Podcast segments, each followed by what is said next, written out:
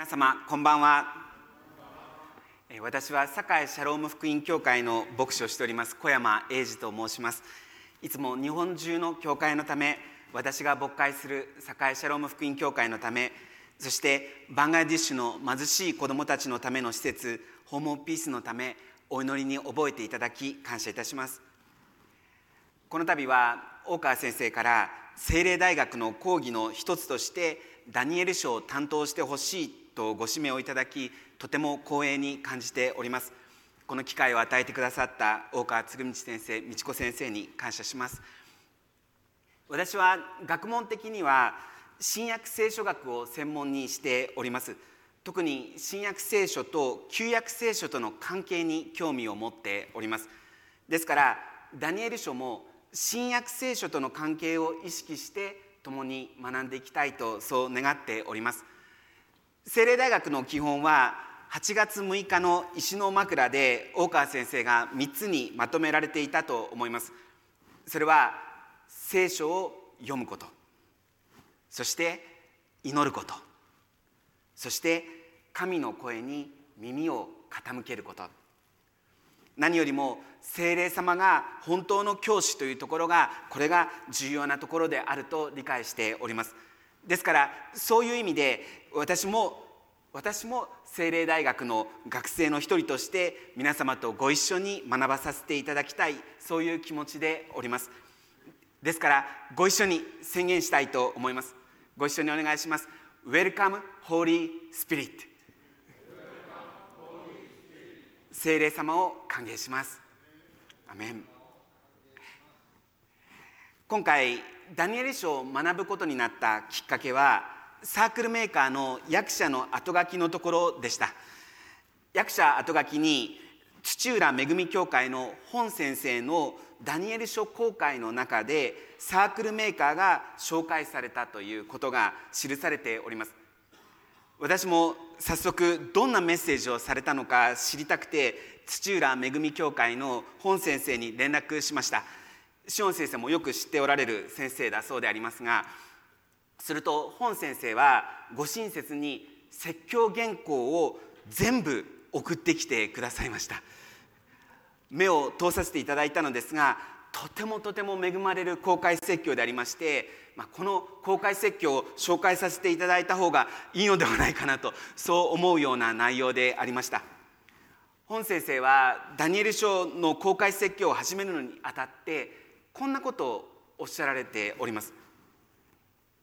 突然ですが私には夢があります。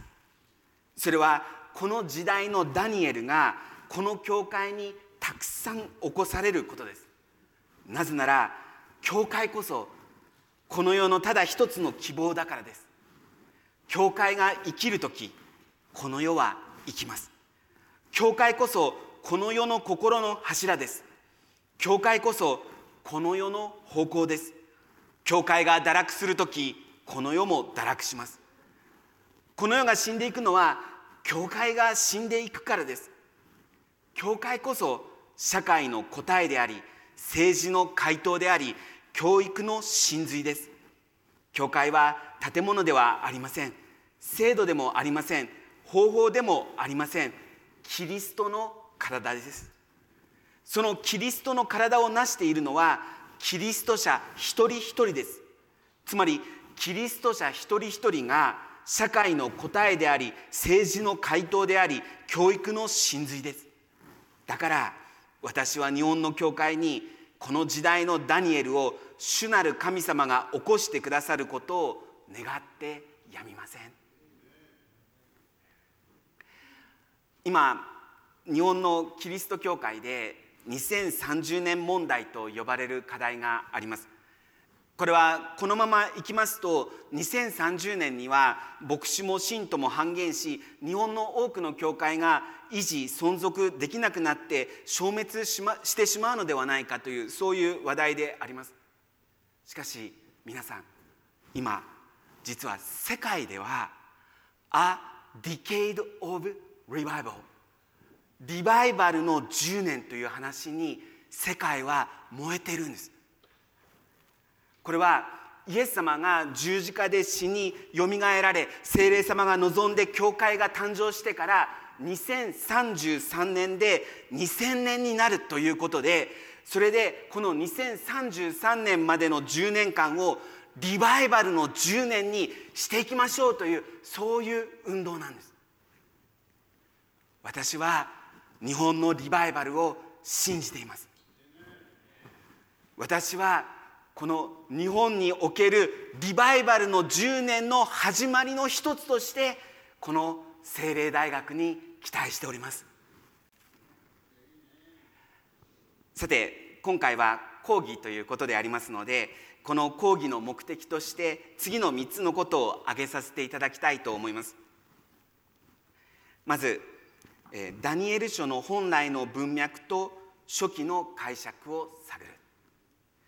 2番目はダニエル書の随所に織り込まれたテーマや文学的要素を発見する。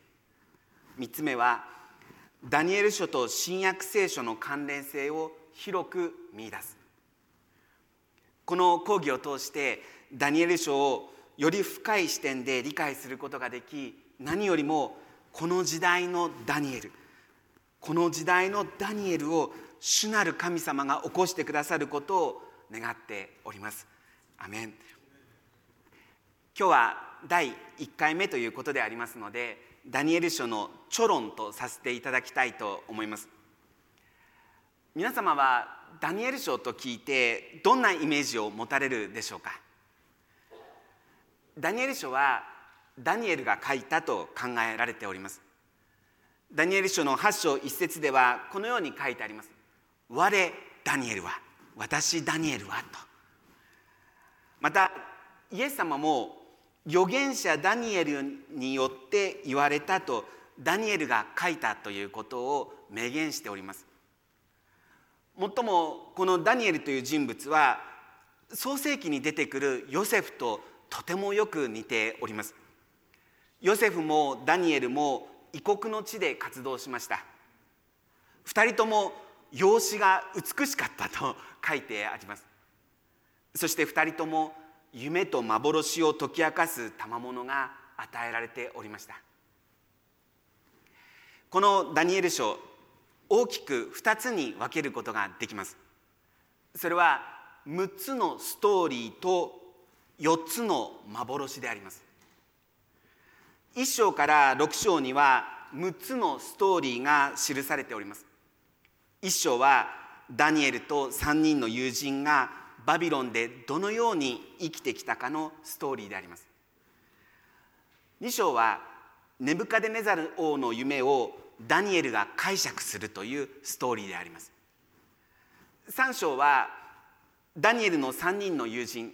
シャデラクメシャクアベデネゴが火の燃えるのの中に投げ込まれたのに何の害も受けなかったというストーリーであります。4章は傲慢になったネブカデネザル王が獣のようにへり下らされたというストーリーであります。そして5章は傲慢になったベルシャザベルシャザル王の前に人間の手の指が現れて文字を書くという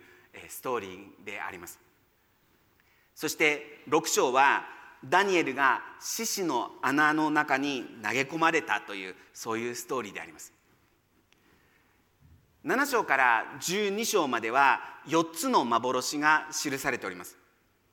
7章は4つの獣の幻とその解き明かしです。7章では特にイエス様がご自身を呼ぶのに使われた人の子という表現が出てきます。8章はお羊の幻とその解き明かしです。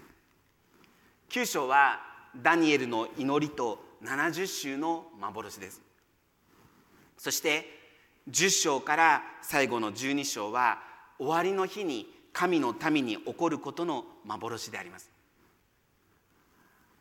ダニエル書は一般的にはイザヤ書エレミア書エゼキエル書と並んで大預言書と呼ばれております。これはあくまでホセア書以降の12預言書の長さが比較的短いのでそのように区別して大預言書と小預言書と呼んでいるわけであります。もっともダニエル書は12章しかありません。イザヤ書は66章あります。エレミア書は52章。そしてエゼキエル書は48章ありますのでダニエル書は12章しかないので大預言書といっても最も短い大預言書であります。またヘブル語聖書の区分ではダニエル書というのは実は預言書の中にではなく書書と呼ばれる区分の中に入っております。ですから他の預言書と同じように扱っていいのかさまざ、まな議論があるわけです。ダニエル書はまた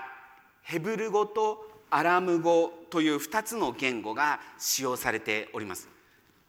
アラム語というのは当時広く使用されていた言語でバビロン帝国で使用されていた言語であります。イスラエルの民もバビロン捕囚後はアラム語が主流になっていくわけです。例えば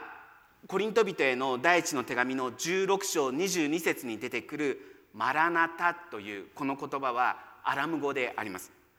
マラナが主よでタが来てくださいという意味であります。ダニエル書の最初の1章1節から2章4節の前半まではヘブル語で書いてあります。2章4節の後半部分から7章28節はアラム語で書いてあります。そして8章1節から12章13節では再びまたヘブル語になっております。ですから言語的に言うならば2章から7章が独立したセクションのように見ることができます。旧約学者のダグラス・スチュワートという学者によりますとこの2つの言語の使用に関して2つの重要なポイントがあると言います。1つ目はアラム語のセクションにはストーリーと一つの幻が含まれているんですがこれらは全ての人が読むようにオープンにされていると言います。しかしイントロダクションの部分と幻の解釈の部分はヘブル語で書かれておりますのでこれらは神の民に限定されていることが暗示されているとそのように言います。2つ目の2つ目はアラム語のセクションは実は工作配列法が使用されております。2章と7章というのは未来の王国と神の永遠の王国の幻が記されております。3章と6章は神様に敵対する勢力に対して神様に忠実なものを神様が奇跡的に救い出されるというストーリーが記されております。4章と5章はイスラエルの神の偉大さを知ることになる2人のバビロンの王の没落が記されているわけです。要するに神様が究極的には人間の歴史を支配されているというメッセージがここにあるということであります。ダニエル書は神の王国がこの世の王国と対峙しこの世の王国を裁くことを描く独特の書であります。この世の王国エジプトやシリアバビロン。イエス様の時代で言うならばローマ帝国。これらの王国が世界を支配しているかのように思われていたわけです。この世の王国がこの世界を支配しているように見えたわけです。これに対しバビロン捕囚期それ以降も神の国の民は苦しめられ踏みにじられているように見えたわけです。そんな神の国の民に対してこのダニエル書は神様に忠実であり続けるならば神様が何とかして状況を変えてくださるという希望のメッセージを伝えているわけであります。たとえたとえ死ぬことがあったとしても神様が介入されて神の御国がこの地に立て上げられるということが語られているわけです。デイル・ラルフ・デイビスという学者はこのダニエル書のメッセージを次のイエス様の2つの言葉にまとめることができるというふうに言っております。一つ目はまだ終わりではないまだ終わりではない。もう一つはしかし最後まで耐え忍ぶ者は救われる。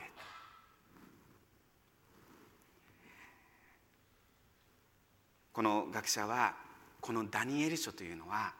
生徒たちのための現実的なサバイバルの手引き書なんだと言います。死に至るまで忠実であれと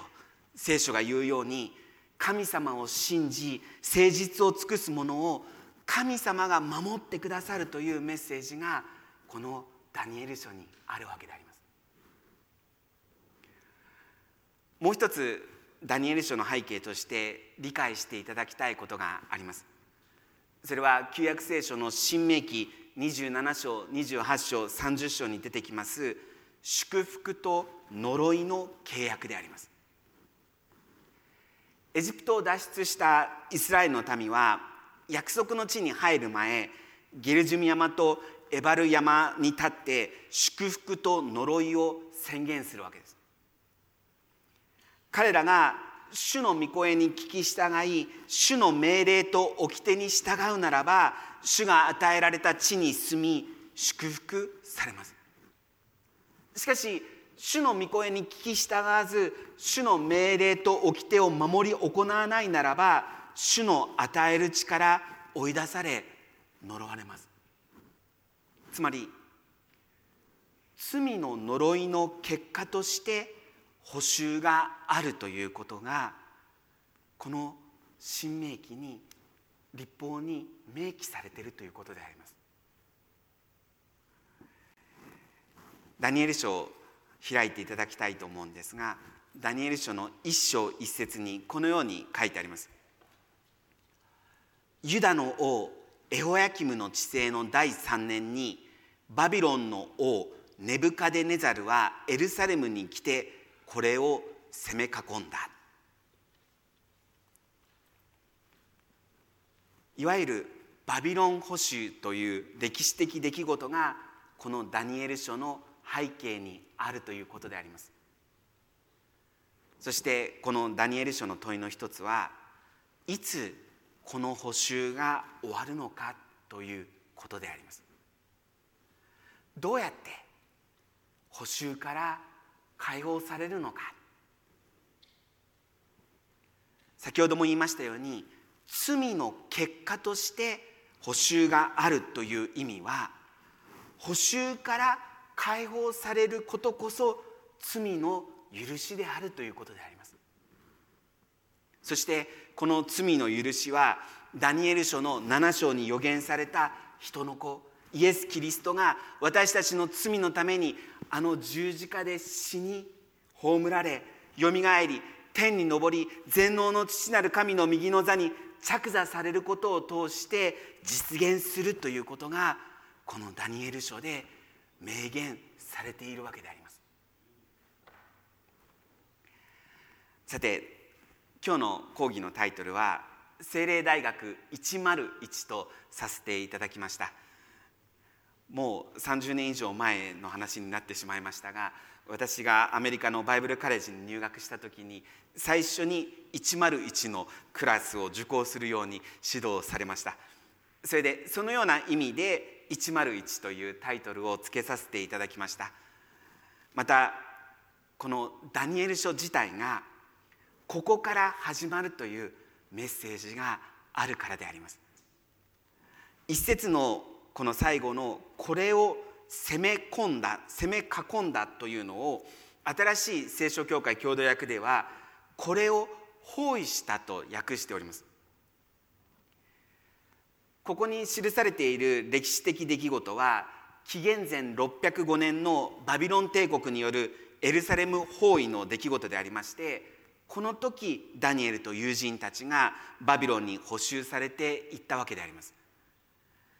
バビロンによる捕囚というのは実はこの後も続きまして紀元前586年にエルサレムが陥落しますとほとんどの人がバビロンに連れ去られていくわけです。いずれにせよ包囲されたということが意味しているのは終わり The end であります。いわゆる将棋の詰みからこのダニエル書というのは始まっているということであります。私たちはもう詰んだ。もう終わった。そうピリオドを打ってしまうわけでありますが神様はピリオドをカンマに変えて新しい章を書き始めてくださるお方であります。私たちが自分に絶望して両手を上げる時神様が介入されて神様が働いてくださいます。私たちの限界は神様の機会となります。興味深いことに使徒パウロもこんなことを言っております。愛する皆さん。私たちがアジアで味わった苦しみについてぜひ知っていただきたいと思います。私たちは非常に激しい迫害を受け打ちのめされてもうこれ以上生き延びるのは無理かと思いました。死を覚悟し自分の無力さを痛いほど思い知らされました。しかしそれが良かったのです。というのはそんな状態の中で何もかも神にお任せしたからです。死者を復活させることさえできるお方なのですから。やはり神様は私たちを助け恐ろしい死の危険から救い出してくださいました。これからも何度でも救い出してくださるに違いありません。マイナスは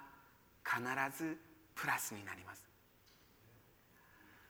自分の無力さを痛いほど思い知らされました。しかしそれが良かったのですとそうパウロは言いました。なぜならそんな状態の中で何もかも神様にお任せしたからですとまさに祈りに導かれることは全てよしということだと思います。自分の無力さを痛いほど思い知らされ何もかも神様にお任せしたからパウロは神様の助けを体験したんだというわけであります。私は1995年にバイブルカレッジアメリカのバイブルカレッジを卒業して牧師になって今年で28年目になりました。この28年間振り返ってみても自分の無力さを痛いほど思い知らされることばかりでありました。もうダメだと行き詰まりながらここまで続けることができた理由の一つは毎週火曜日の弟子道で大川先生からメンタリングしていただき何もかも神様にお任せするということを学ぶことができたからだと思っております。本当に感謝しております。ダニエル書というのはですからゼロというよりもむしろマイナスから始まるわけです。もしかしたら今晩まさに自分は包囲された状況にある。そう感じている方もいらっしゃると思います。自分の無力さを痛いほど思い知らされましたという方もいらっしゃると思います。もうおしまい。チェックメイト。積んだ。限界です。そういう方もいらっしゃると思います。でも今晩ぜひ知っていただきたいことはこのダニエル書が教えていることは終わりではなくこれから始まるということであります。行き詰まって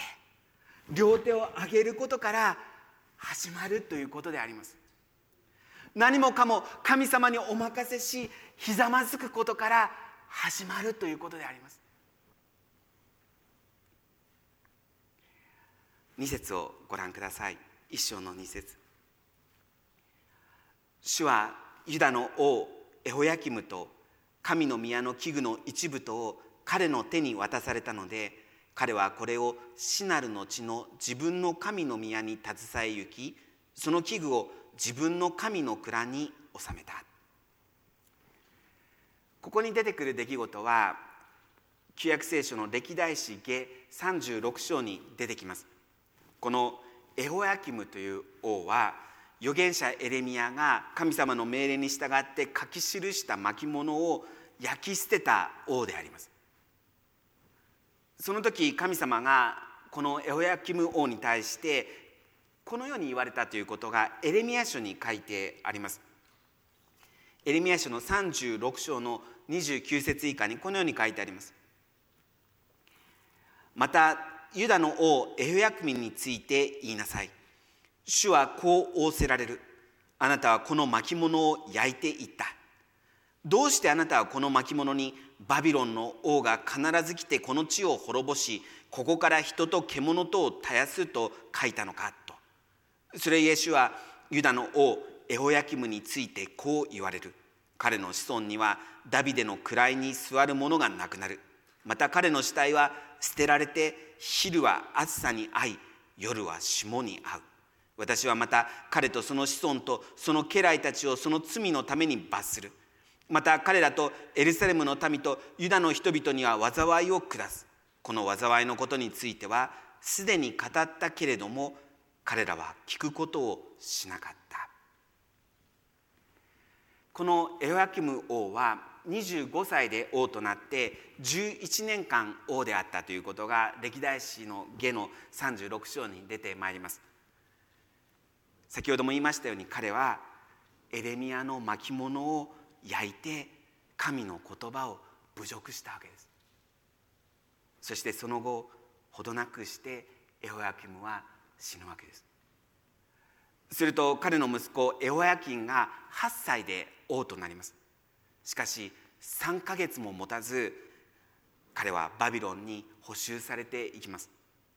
そしてエホヤキンの叔父であるゼデキヤが21歳で王となります。このゼデキヤ王は最初はバビロンに忠実な王だったんですが最終的に反旗を翻すわけです。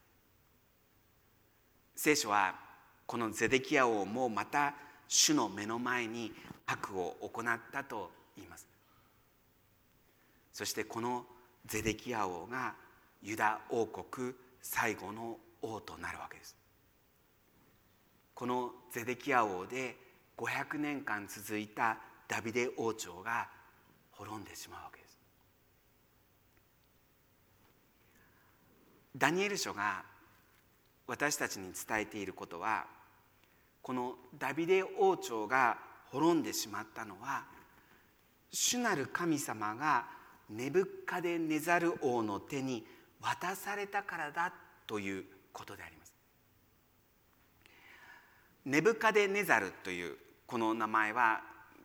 実は言語のアッカド語ではナブークドゥルクドゥリウツルでありましてナブー神よ我が世継ぎを守りたまえというそういう意味の名前なんです。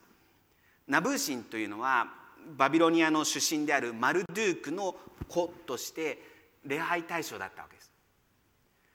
彼はこれを死なるの地の自分の神の宮に携え行きその器具を自分の神の蔵に収めたと2節に書いてありますがこの死なるの地というのはバビロンのことであります。ですからその神の宮というのはこのナブー神とマルドゥーク神の宮という可能性が十分に考えられるわけです。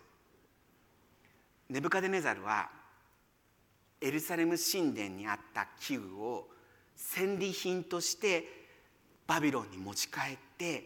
このナブー神とマルドゥーク神への感謝の捧げ物として宝物蔵に収めたとそう書いてあるわけです。どうして？なぜそんなことが起こったのか聖書は明確に彼の手に与えたのは主だと書いてあるわけです。実はイザヤ書の39章で預言者イザヤがヒゼキヤ王にこのような予言をしております。見よすべてあなたの家にあるものおよびあなたの先祖たちが今日までに積み蓄えたものがバビロンに運び去られる日が来る。何も残るものはないと主が言われます。またあなたの身から出るあなたの子たちも連れ去られてバビロンの王の宮殿において宦官となるでしょう。ですからこの箇所はこのイザヤの予言の成就だったということがわかるわけです。イエス様はおっしゃられました。2羽のスズメは1アサリオンで売られているではないか。しかもあなた方の父の許しがなければその1羽も地に落ちることはない。1羽では値がつかないような1羽のスズメでさえも神様の許可なくして地に落ちることはないと言います。つまり最終的に神様の許可なくしてこの世界では何も起こらないということであります。もちろんイスラエルとハマスまたウクライナとロシアの戦争を見ますとどうして神様はこのようなことが起こることを許可されるのか私たちは分からなくなります。しかし戦争は神様の御心ではありません。人間の罪の結果であります。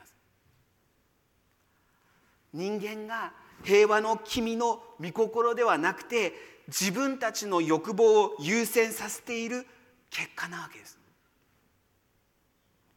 ただただそれでもなお神様の主権が揺らいでいるわけではないということであります。神様は全ての人が悔い改めることを忍耐して待っておられます。神様は今も生きて働いておられます。そして神様は神様の時に必ず介入されます。神様のなさることは全て時にかなって美しいのです。私は中学生の頃実は英語がとても苦手で大嫌いでした。日本人なんだから日本語だけ話せればそれでいいじゃないかとそのように言っておりました。それを聞いた私の教会学校の先生が実は英語の先生だったこともありましてそれでそれはかわいそうだということで英語を教えてくれることになりました。そしてほどなくして